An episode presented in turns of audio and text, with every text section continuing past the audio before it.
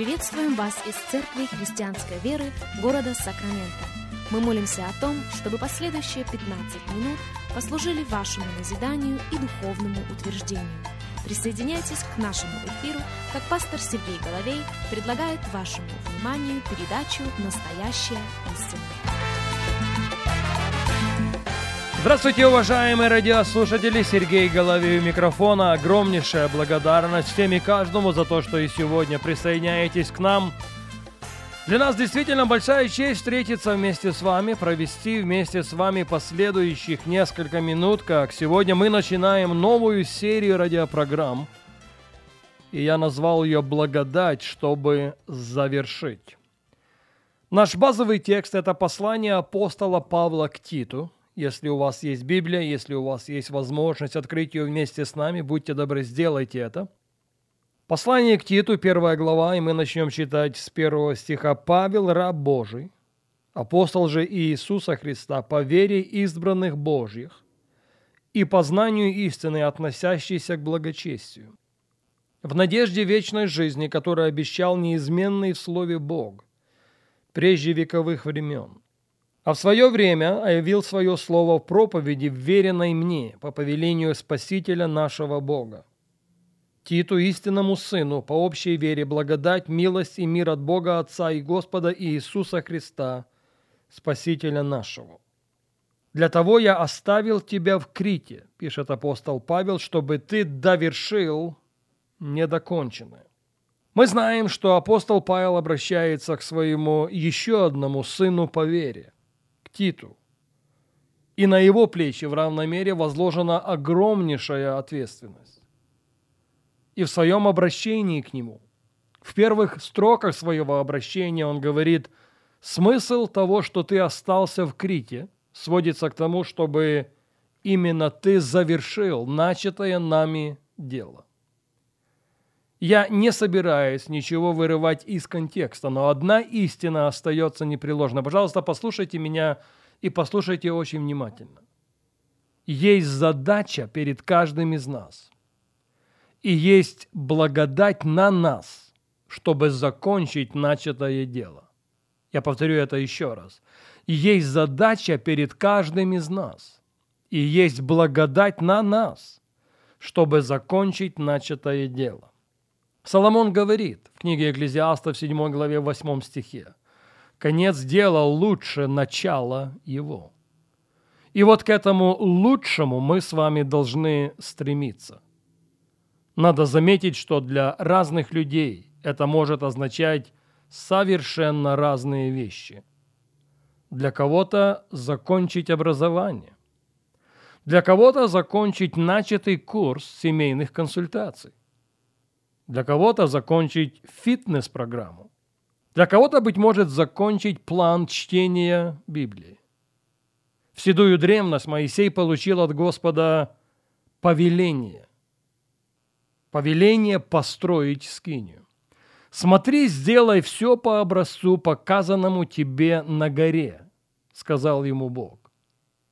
У тебя есть конкретный план, у тебя есть конкретный эскиз, и у тебя есть конкретное повеление следовать тому, что я тебе говорю. И он начал делать. И охотно продолжал. И пришел день, когда работа была совершена. Книга Исход, 40 глава, в 33 стихе мы читаем. «Итак, окончил Моисей дело». Что вы думаете? За сделанную работу – за совершенный проект пришла награда. Об этом мы читаем в следующем 34 тексте, исход 40, 34. «И покрыло облако скинию собрания, и слава Господня наполнила скинию». Нет, не в тот момент, когда он начал делать дело, не в тот момент, когда он продолжал его, но в тот момент, когда дело было закончено. Я повторюсь еще раз. Перед каждым из нас есть самим Богом поставленная задача. И на каждом из нас есть благодать от Бога, чтобы закончить начатое дело. Возвращаясь к истории с Моисеем, надо заметить, что в английском переводе используется слово «then» – «тогда». Моисей окончил дело. Тогда слава наполнила скинию. Уместным будет также положить, что удержанная слава – это свидетельство незаконченности дела. Подумайте об этом. Моисей строил скинию. Соломон строил храм. И почему-то Духу Святому было угодно прописать время начала этого строительства. В третьей книге Царств, 6 главе мы читаем.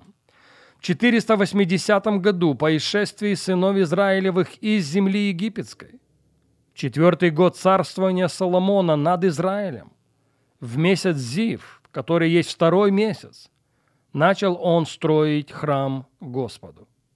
Храм, который построил царь Соломон Господу, длиною был 60 локтей, шириною в 20 и вышиною в 30 локтей. И читающие Библию знают, что шестая глава третьей книги Царств – это очень детальное описание того, как выглядел храм. Ну а сейчас мы опускаемся с вами в последние стихи той же шестой главы третьей книги Царств. Третье Царств 6.37. Четвертый год в месяц Зив положил он основание храму Господа а на одиннадцатом году в месяце Буле, это месяц восьмой, он окончил храм со всеми принадлежностями его и по всем предначертаниям его, строил его семь лет. Я думаю, что между строк здесь прописана достаточно простая истина. У Господа не только благодать для того, чтобы мы за что-то взялись, но у Него благодать для каждого из нас, чтобы мы завершили начатое дело. В случае с Соломоном храм строился семь лет. Подумайте об этом. Более чем достаточно, чтобы разочароваться. Более чем достаточно, чтобы встретить какие-то препятствия.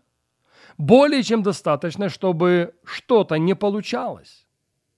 Видите, наша готовность начать, усердие продолжать и настойчивость закончить всегда будут вознаграждены. Я повторю это еще раз. Наша готовность начать наше усердие продолжать и наша настойчивость закончить всегда будут вознаграждены. Вот что мы с вами читаем на страницах Священного Писания.